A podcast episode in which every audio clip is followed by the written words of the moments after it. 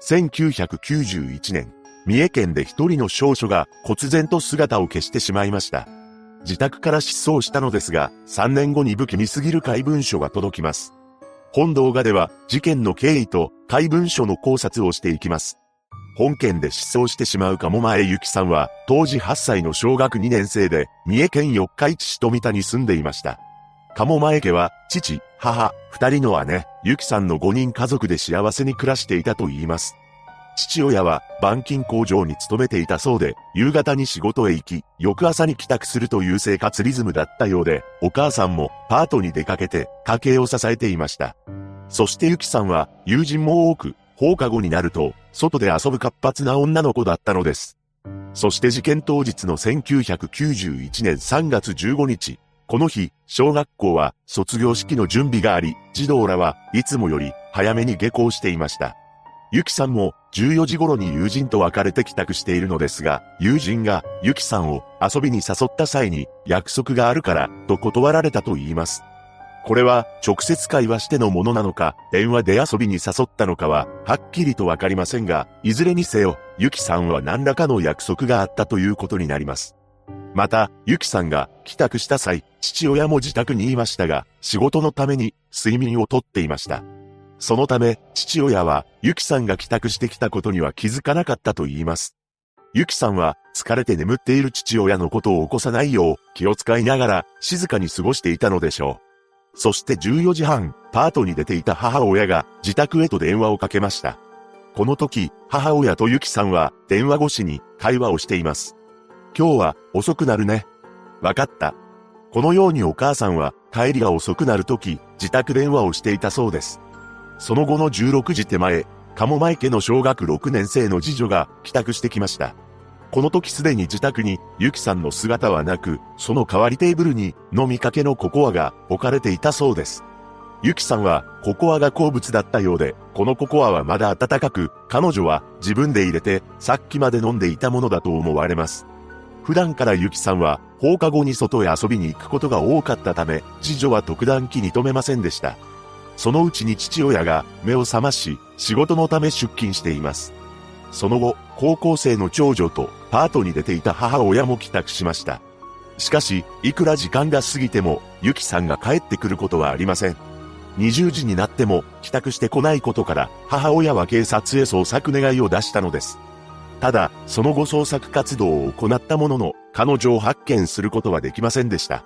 これが、鴨前ゆきさんが失踪した当日の流れになるのですが、非常に不可解なのが、ゆきさんが自ら外へ出た後に失踪したのか、それとも何者かが自宅へ侵入し、無理に彼女を連れ去ってしまったのか、全くもってわからないのです。というのも、彼女がいなくなったこの日、様々な不可解な点がありました。まず一つ目は、ゆきさんがいつも遊びに行く時に乗っていた自転車が、この日は自宅に残されていたことです。ゆきさんが自らの意思で外へ出て行ったのならば、高い確率で自転車で出かけるのでは、という声が多く上がりました。そして二つ目は、いつも着ていたピンクのアウターも自宅に残っていたことです。本件が起きた1991年3月15日、三重県の気温を調べると、最高気温が8.7度、最低気温が0.4度と、この月でもかなり低いことがわかります。もちろん他のアウターを着て出て行った可能性も考えられますが、この日に限って、いつも着用していたアウターを家に残していったことが少し不可解なのです。三つ目は、友人の遊びの誘いを約束があるからと断っていたことです。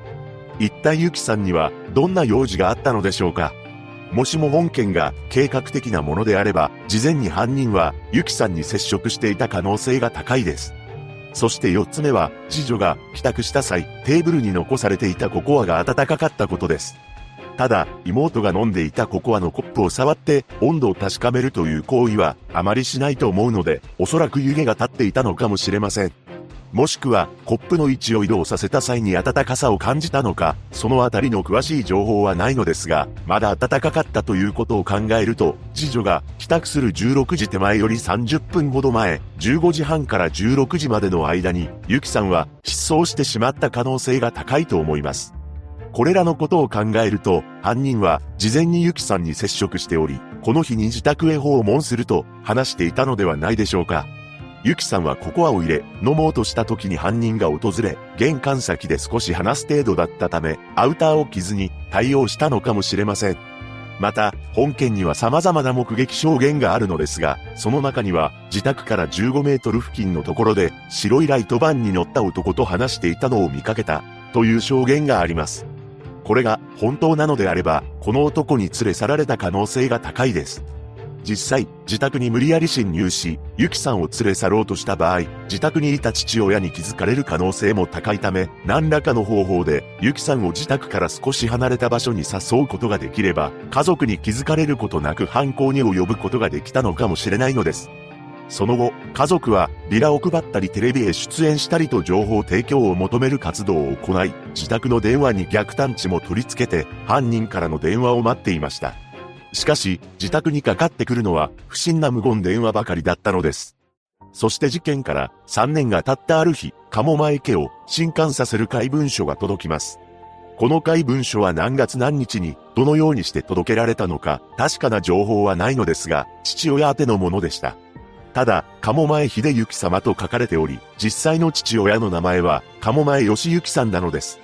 この間違いは単に書き間違いなのか、あえて違う名前を書いたのかは不明ですが、怪文書は3枚あり、ひらがな、カタカナ、漢字が不自然に入り混じっており、鉛筆の上からボールペンで書いてありました。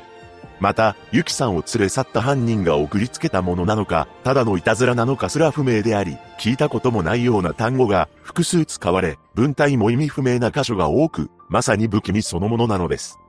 そしてこの回文書の冒頭は、このように始まります。みゆきさんについて、みゆき、かわいそう、かわいそう。おっかーもかわいそう、夫もかわいそう。こんなことをしたのは、富田のまたわれ。と思います。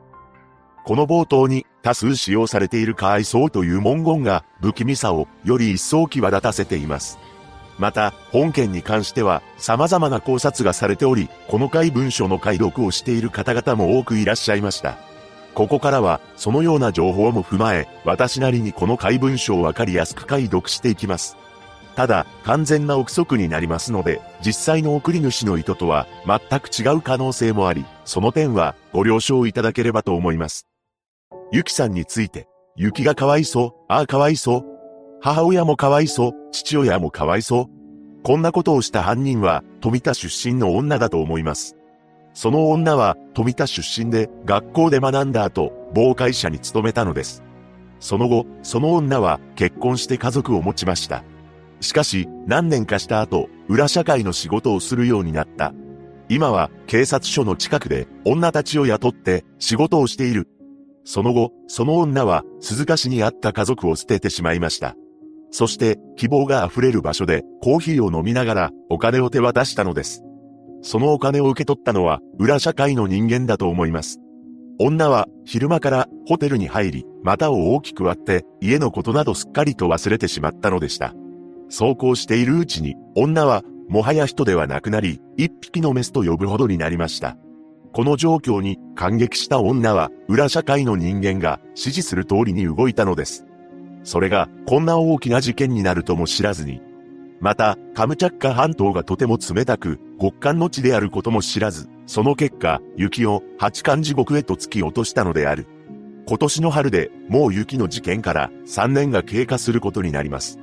雪は大阪府堺市で薬を取り扱っている人物のところにいるのではないかと思っています。脱炭海峡を越える蝶は平和だが、その様子とは全く違うのです。雪の母親がか弱い羽をバタバタひらひらさせ、娘を探し求めて、脱炭海峡を渡ろうとしているのである。そんな母親の思いとは裏腹に、女は平気な素振りを見せている。ただ、時には、駅に貼られている雪のポスターに目をやることもあるようで、女にも少しは良心があり、罪悪感を感じているからに違いないと思う。しかし、女は、この事件のことを少しでも忘れるため、今日も仕事に明け暮れる日々を送るのです。この女は誰なのか、それは富田出身の女であることに間違いはない。ただ、確証をつかむまでは、捜査機関には話してはいけない。焦ることなく、遠くから関係者を観察するのだ。本件は大事件なので、急いではいけない。私は、この女を八つ咲きにしてやりたいと思っている。雪がかわいそうだ。私が仕事をするときは命を懸けてやる。これが人間というものなのだ。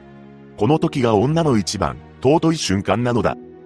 このように解読したのですが、この回文書がいたずらではないと仮定した場合、告発文なのではと思います。つまり、犯人が誰なのか知っている人物が送りつけてきたのです。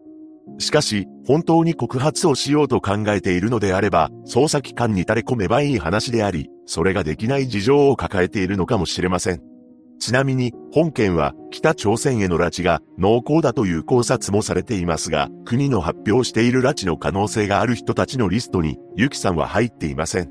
その後、福岡県在住の尾形達夫という自称霊能者から、霊視して捜査に協力するという怪文書も届きました。